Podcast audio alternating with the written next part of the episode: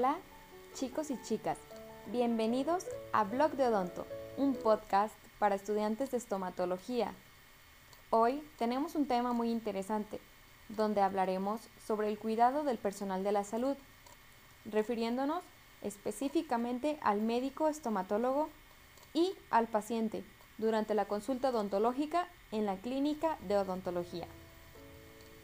Este episodio se titula Protocolo de higiene y seguridad del médico y paciente antes, durante y después de su consulta en la clínica odontológica. Comenzaremos por hacer una rápida descripción de la sala de espera.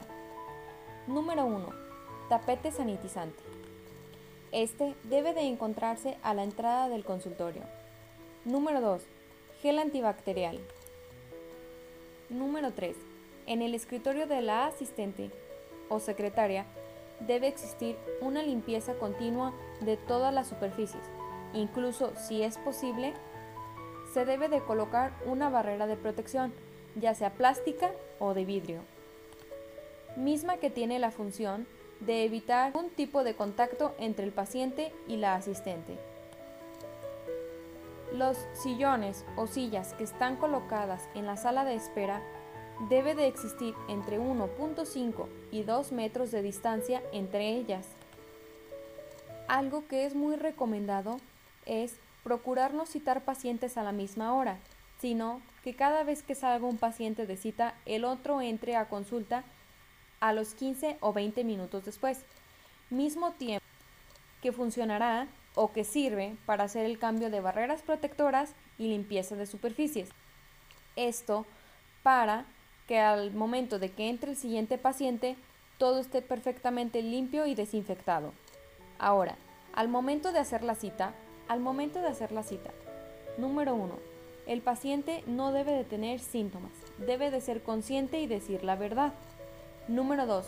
Presentarse a la cita sin acompañantes, o en caso de que el paciente sea menor, únicamente ser acompañado por papá, mamá o tutor. Dentro del consultorio, la unidad y las superficies. Número 1. Desinfección de toda superficie. Número 2. Colocación de una protección desechable para el sillón dental. Número 3. Colocación de barreras protectoras plásticas desechables en toda la unidad, incluyendo piezas de mano, jeringa triple y el brazo de la unidad. Número 4 Realizar limpieza y desinfección continua del autoclave. El autoclave es el aparato que funciona para la esterilización de todo material utilizado en la consulta. Después de haber hablado un poquito sobre lo que es el protocolo de la sala de espera y del consultorio, hablando de una manera general y muy material, ahora hablaremos del personal médico. Este es el protocolo del médico. Número 1. Uniforme quirúrgico. Número 2. Bata quirúrgica desechable o lavable.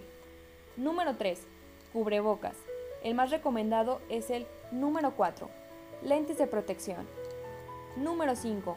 Careta protectora. Número 6. Gorro quirúrgico desechable. Y número 7. Guantes, ya sea de la elección del médico, látex o nitrilo. Protocolo con el que el paciente debe de cumplir para que se le pueda otorgar el servicio. Número 1. Como mencioné anteriormente, presentarse solo, sin compañía, tanto en la sala de espera como dentro del consultorio, a menos de que el paciente sea menor de edad. Número 2. El paciente debe de presentarse sin síntomas. Se le tomará la temperatura y de no cumplir con el protocolo se le negará el servicio. Número 3. Si el paciente cumple con el protocolo, se le colocará su gorro desechable, gel antibacterial y una manta desechable para protección personal. Esta se usará durante su tratamiento, misma que es para prevenir cualquier tipo de infección cruzada o contagio. Esto se hace con la finalidad de que el paciente se sienta cómodo y en confianza. Como nota final, tenemos que únicamente deban de atenderse las emergencias, así que las limpiezas dentales se posponen hasta nuevo aviso.